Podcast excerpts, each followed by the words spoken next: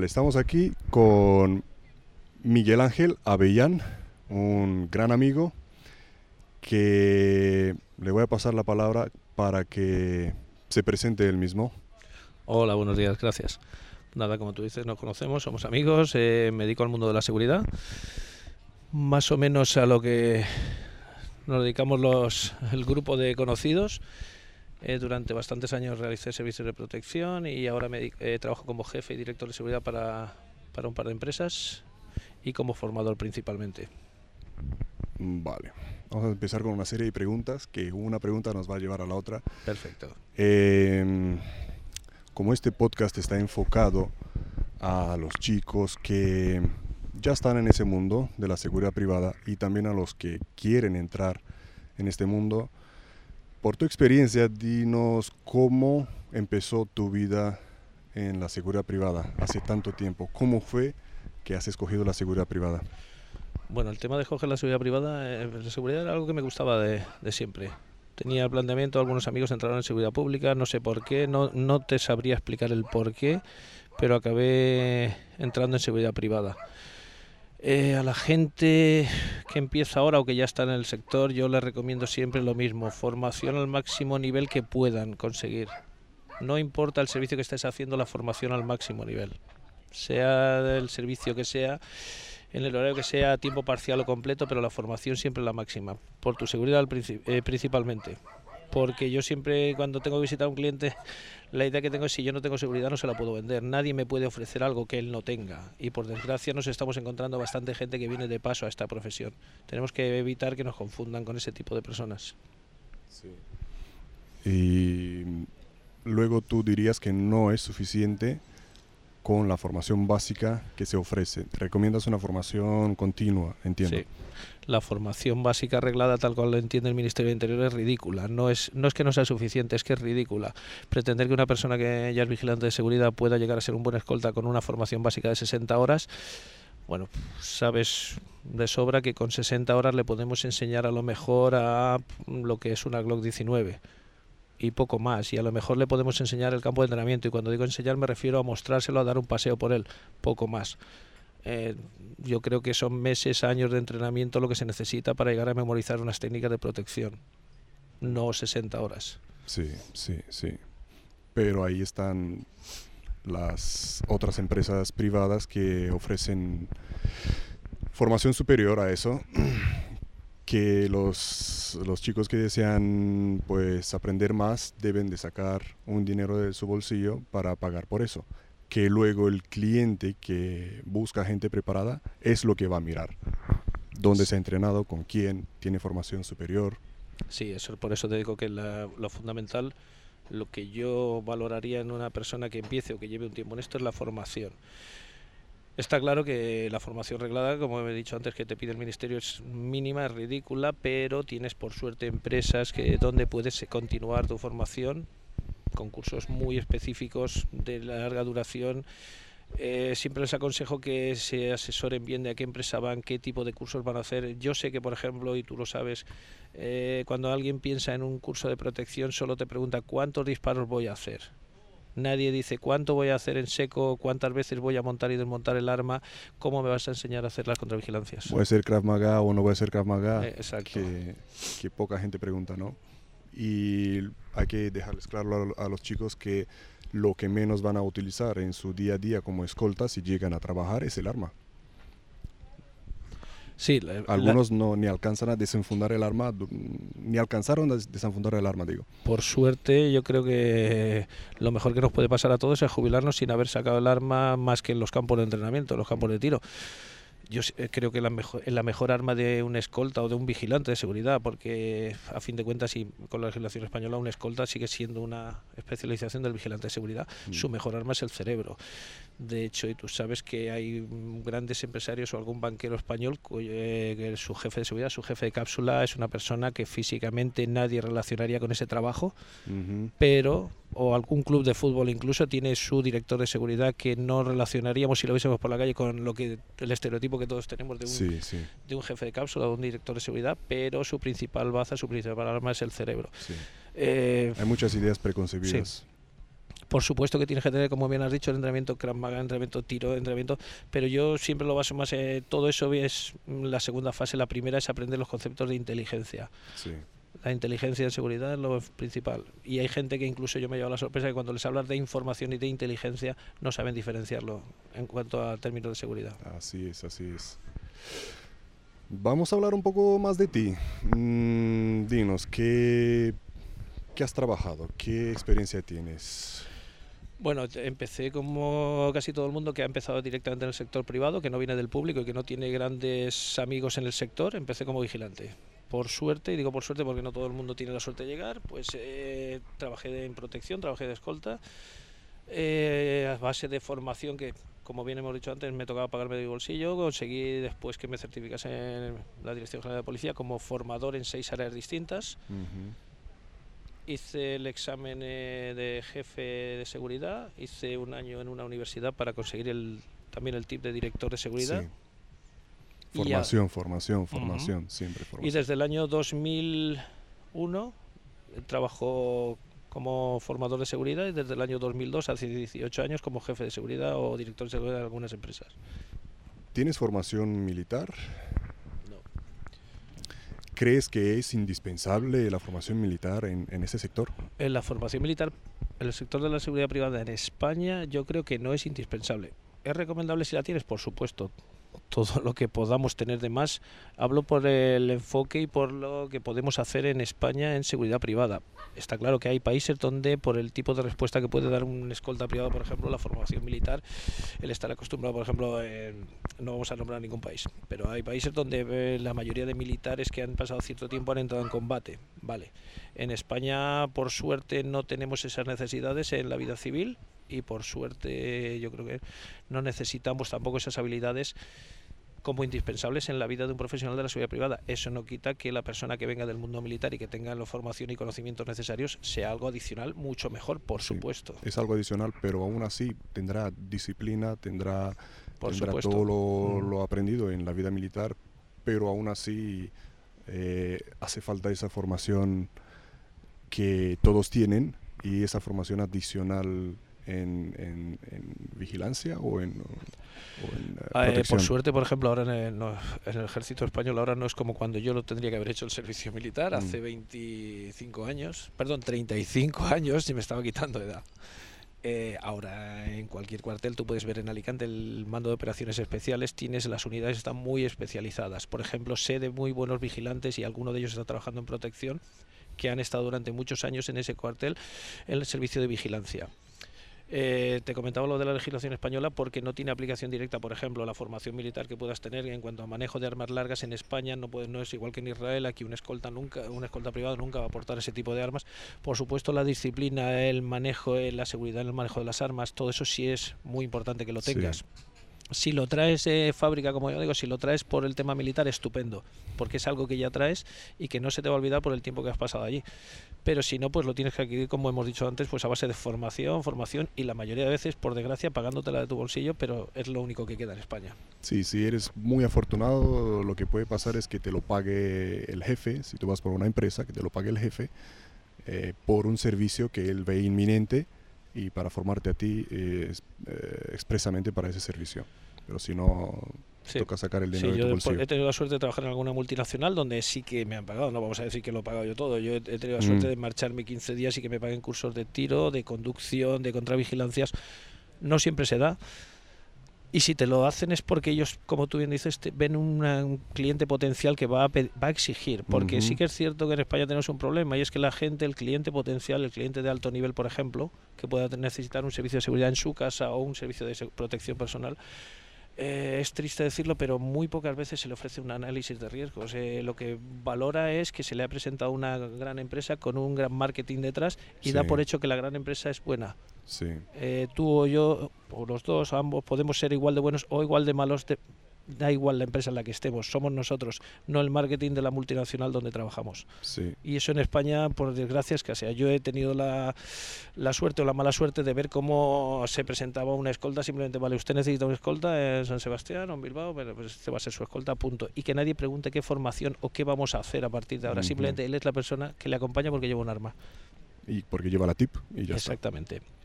Hablando de escoltas, creo que hay, creo haber visto que hay unos 2.000 escoltas habilitados en España. ¿Dónde están? Es- ¿Dónde trabajan? Bueno, ¿Trabajan o dónde están? A día de hoy eh, deben ser muchísimos más. Eh, si te das cuenta, las cifras que te facilita, la- bueno, por la prensa no nos podemos fiar, claro, porque tampoco a ellos se las dan exactamente, deben ser muchísimos más. Eh, hubo un, eh, un boom en, en su día, a partir del 2003-2004 en Mm. el País Vasco, donde tenías la tip y al día siguiente aparecías trabajando allí. Un gran error, porque no tenías la formación ni la Sí. experiencia necesaria. Eh, ahora son muy escasos. Ahora los es- poquitos eh, que hay trabajan para grandísimos empresarios. eh, hablo de, de escolta legal, no lo que vemos a veces por aquí, Sí. acompañamientos. Sí, Eh, las escoltas legales se están dando con grandes banqueros, eh, grandes empresarios, pero en muy contadas ocasiones en España. pero los hay. O a lo Sí. mejor encuentran trabajo fuera. También es Mm. cierto que, que hay un, eh, como comentábamos antes de empezar a grabar, hay un, bajo mi punto de vista, un error. Eh, la gente que se prepara muy bien como escolta piensa que no puede trabajar uniformado en casa de un gran de un cliente porque hablo de la cultura en general, por supuesto hay de todo, pero en Una general idea preconcebida. Sí, piensan que eso es ir a menos, ¿no? Eh, lo que no se dan cuenta es que la seguridad principal de, de mi protegido, si yo soy su director de seguridad, está en su vivienda. Eh, en los desplazamientos ya tiene que estar todo planificado, todo casi hecho y es poco menos que presencia, pero la, de verdad donde está la seguridad es en la vivienda, donde está su familia, donde está su bien más preciado que su familia y su hogar.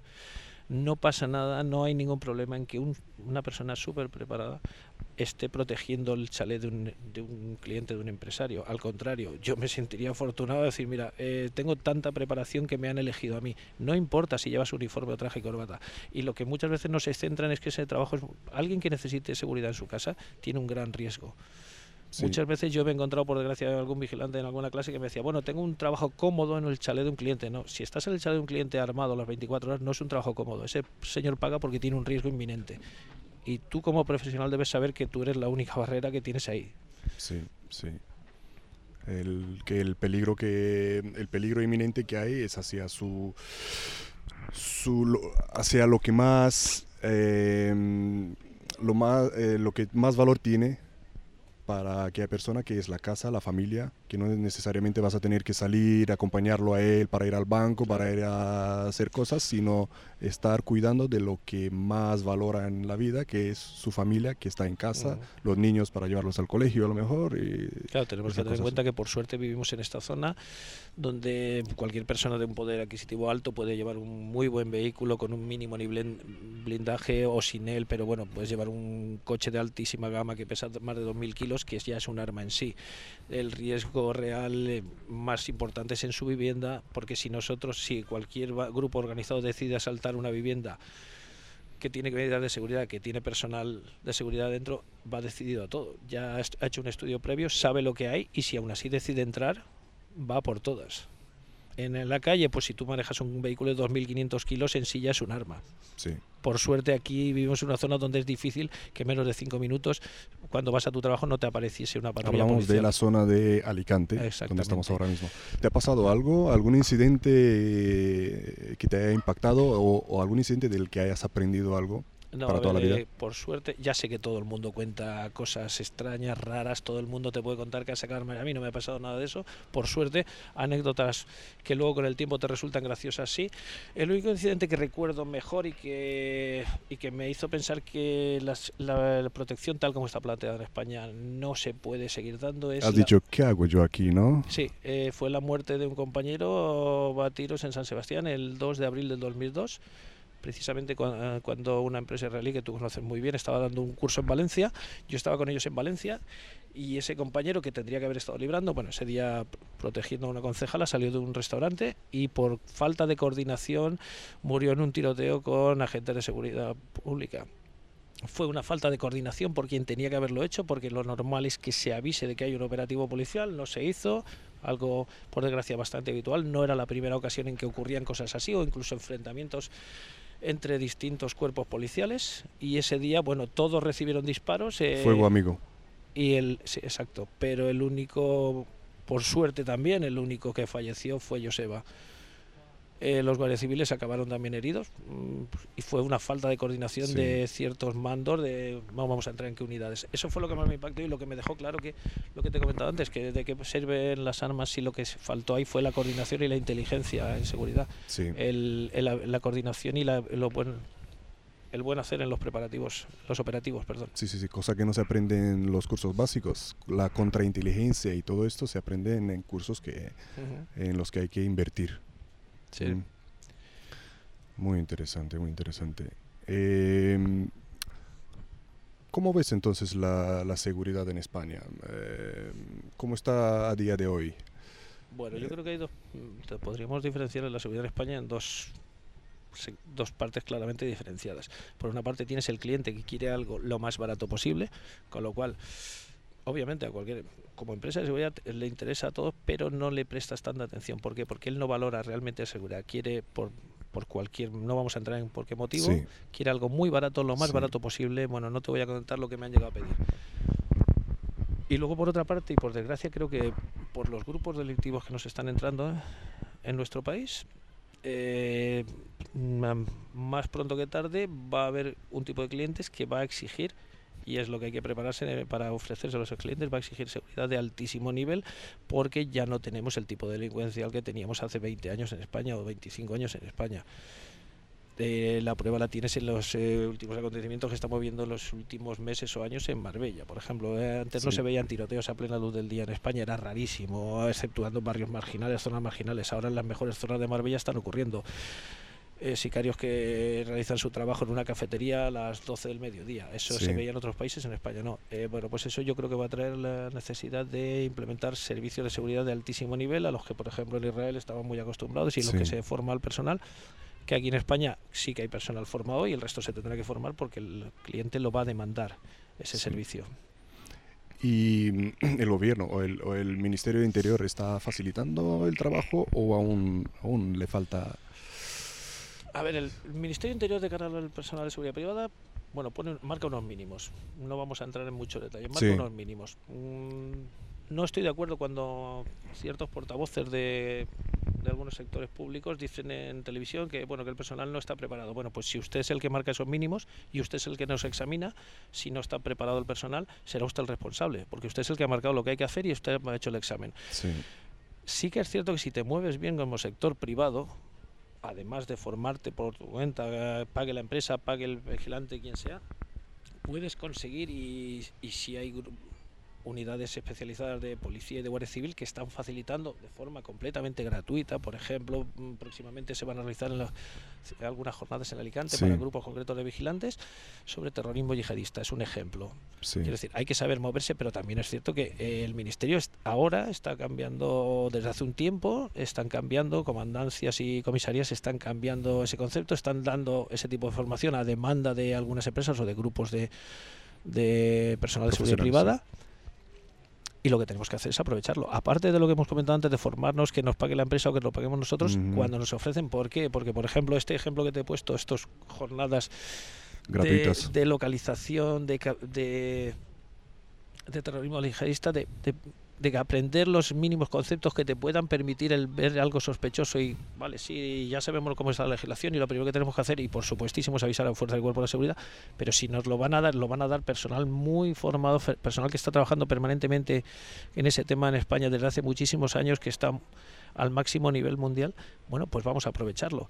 A lo otro que hemos hablado de los mínimos que exigen de horas eso no lo podemos cambiar hay muchas presiones de distintos tipos de multinacionales que exigen personal que esté habilitado rápido y barato para que no me exijan tanto Esto pasa en todo el mundo. Mira la CIA de Inglaterra, también es una, una risa lo, lo, que, lo que exige. Sí. Eh, y no solo en España.